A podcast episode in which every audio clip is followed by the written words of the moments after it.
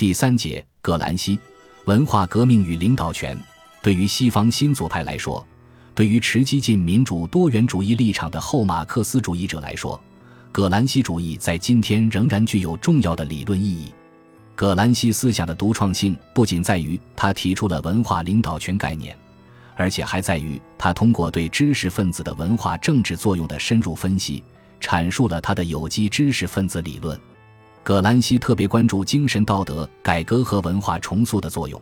而这些变革与知识分子特定的社会功能有着十分紧密的关系。在葛兰西为后人留下来的《狱中札记》中，关于知识分子问题的思考显然占有很大的比重。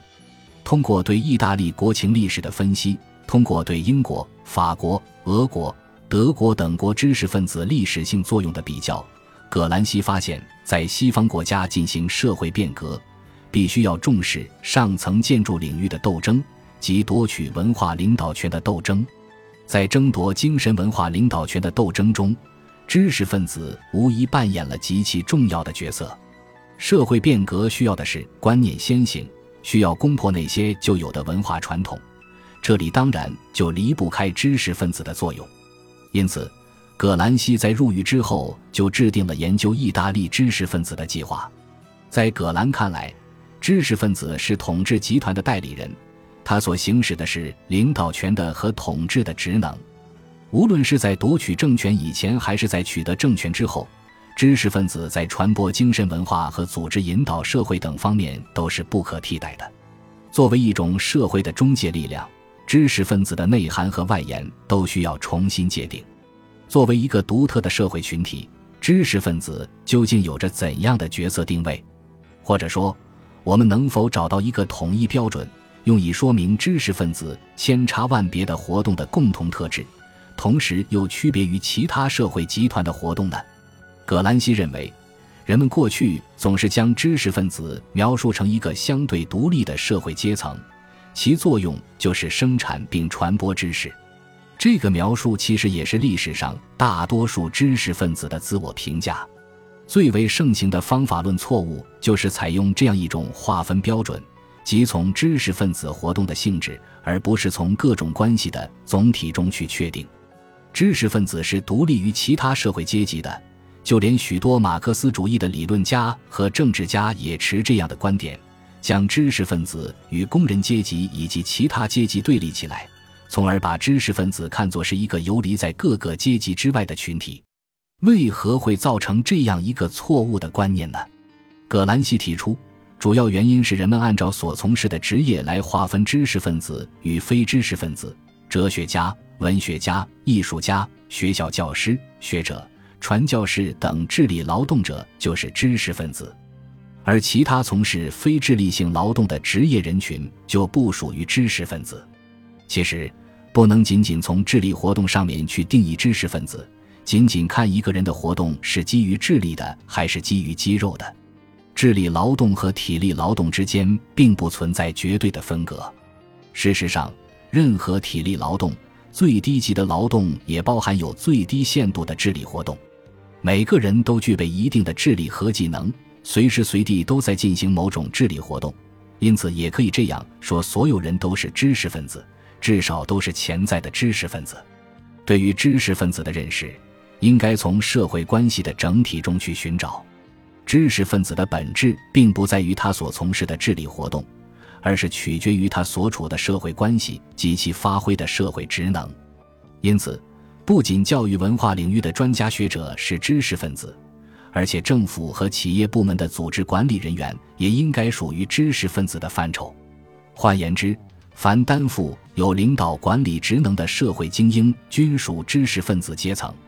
葛兰西摒弃了以往按照职业性质来划分知识分子的标准，提出了根据社会关系来划分知识分子的不同尺度：一类是与社会分离的传统知识分子，另一类是与社会结合的有机知识分子。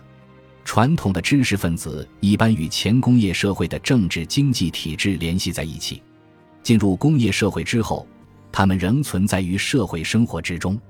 只是不属于任何阶级，而往往存在于各个阶级的夹缝之中。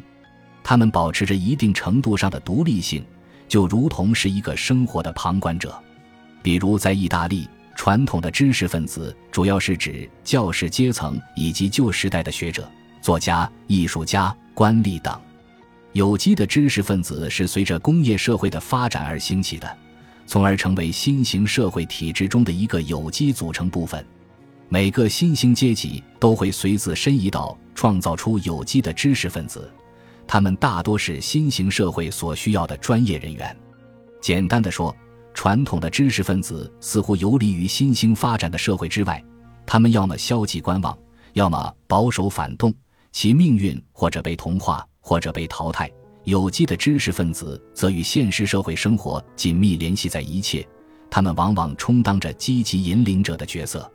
在葛兰西看来，传统的知识分子和有机的知识分子也不是截然对立的，前者也可以被新兴的社会阶级所同化而为新时代的发展服务；后者如果不能随着社会的发展而发展，也会被时代所淘汰。从西方文艺复兴以来的社会历史演变来看，传统的知识分子也与新兴的资产阶级相融合，从而也并列于新兴的统治阶级之中。一般说来，力求夺取政权的社会阶级，在培养属于自己阶级的有机知识分子的同时，也需要同化和征服那些游离在外的传统知识分子。作为社会的精英阶层，知识分子能够起到领导者的作用。无论是在思想文化领域，还是在经济生产和政治生活中，知识分子都是统治集团的管家，都是不可或缺的组织者和领导者。在西方马克思主义的代表人物中间，葛兰西对于上层建筑的探究是用力最多的。具体的成果就是他关于知识分子的全新论述：知识分子是社会生活的领导者，知识分子与社会现实构成了有机的整体，知识分子的社会职能就体现在上层建筑领域，或者说，他们就是上层建筑领域的组织者和活动者。每一种新的社会制度都需要创造一种新的上层建筑，而知识分子就负责建造这样的上层建筑，为统治阶级制定一套适合的思想观念和价值标准。这些观念和标准在维护和加强统治阶级利益的同时，也能够成为社会大众的普遍行为准则。也可以说，知识分子是思想观念的生产者和供应者。是上层建筑的建设者和组织者，是社会生活的劝说者和引导者。所谓有机的知识分子，或者说新型的知识分子，他们不能只是停留在职业专家和技术专家的层面上，而是要与社会形成一个有机的整体。有机的知识分子是争夺文化和政治领导权的一个重要保证。这是因为知识分子能够担当社会中介的作用。即担负对大众进行教育和启蒙的领导作用。如果缺乏知识分子的领导作用，不仅难以发动群众起来革命，而且无法夺取社会的领导权。社会大众离不开知识分子的引导，因为要改变大众的观念，改变大众的世界观和价值观，必须有一个新观念的传播过程。正是知识分子主导了这个过程。在日常生活中。大众凭借经验和习惯而形成自己的见解和信念，这些见解和信念更多的时候是非理性的，即表现为比较固执的信仰。社会的变革有赖于如何攻破这些信仰，有赖于知识分子能够用经验论据和逻辑推理来消除这些信仰。大众往往会相信知识分子，因为在他们看来，学有专长的知识分子是不会错的，是可以为他们把握大方向的。从某种意义上说，有机知识分子与社会的结合程度，往往取决于他们与大众的结合程度，取决于他们的社会介入程度。按照有机知识分子所担负的领导组织职能，葛兰西事实上把有机知识分子的作用与现代政党的作用合二为一了。在葛兰西看来，知识分子应该是政党的基础，或者说政党的成员就应该是知识分子。如果说知识分子是一个比较松散的群体的话，那么政党则是一个完全组织起来的知识分子群体。作为现代君主的政党，不仅需要造就自己的有机知识分子，而且还需要将传统知识分子转化为有机知识分子。葛兰西将有机知识分子与政党结合起来，不仅受到列宁关于先锋队思想的影响，更重要的是来自于他所信奉的文化政治逻辑。任何革命都要以文化批判为前提，即需要具备革命的意识。就无产阶级而言，他们首先需要摆脱统治阶级灌输的那些意识形态，需要展开意识形态的斗争，从而认清自己的历史作用。尽管无产阶级也会自发地产生革命的意识，但这种意识还需要有机知识分子的引导和组织，由此才能形成一种集体的意志。葛兰西始终坚信意志是历史发展的强大动力，尤其坚信集体意志在推动社会变革过程中的巨大作用。当然，这种集体意志的形成是以精神道德的更新为基础的。为了实现精神道德上的更新，首要的问题是改变大众的宗教信仰和世界观，因此，旨在发动社会主义革命的政党必须依靠自己的知识分子进行动员和引导，将大众自发的革命意识转化成为自觉的集体意志。当然，在葛兰西看来，由有机知识分子领导的思想文化变革还必须与经济领域中的变革相互关联，而且没有经济体制的转变。没有大众的社会地位的提升，思想文化的变革也是无法推进的。从葛兰西关于有机知识分子的论述来看，他的社会革命理论更像是一种教育理论。在统治阶级的自身利益被包装成为社会大众的普遍利益的情形下，在国家意识形态完全渗透和散布在社会生活中，并已形成无意识的惯例的情形下。与国家政治权力的暴力夺取相比，思想文化权力的斗争过程显然要复杂和艰难许多。因此，实践哲学担负着两项任务：战胜最精微形式中的现代的思想体系，以便能够组成自己的独立的知识分子集团，并教育具有中世纪文化的人民群众。这第二项任务是基本任务。考虑到新哲学的性质，不仅从数量上。而且从质量上吸收了全部力量。面对西方国家的市民社会，关键的问题是要克服大众早已习惯的常识和信念，而这个改变过程只能通过宣传教育，而不是武力强制来推行。这种文化领导权的斗争必须是有组织的，而这个组织者就是以现代政党为代表的有机知识分子集团。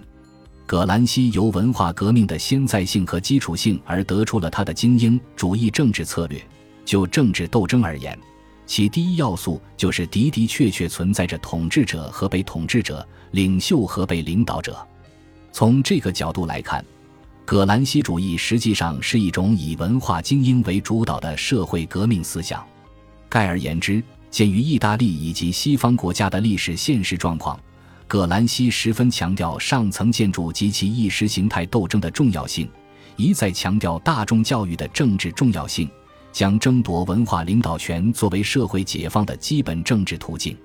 与此同时，他还主张不同的民族文化传统应该遵循不同的政治斗争路径和社会发展道路，从而开启了欧洲共产主义的多中心论思想。尽管葛兰西的上层建筑理论及其领导权概念还缺乏充分的论证，其文化政治学的思想体系还有待完善，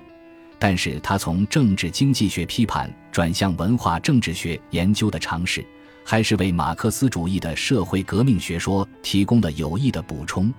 历史的进步和社会的变革绝不仅仅是经济发展的必然结果，其实还有思想文化的观念性作用在里面。或许，这正是葛兰西主义给后人所留下来的重要思想遗产。本集播放完毕，感谢您的收听，喜欢请订阅加关注，主页有更多精彩内容。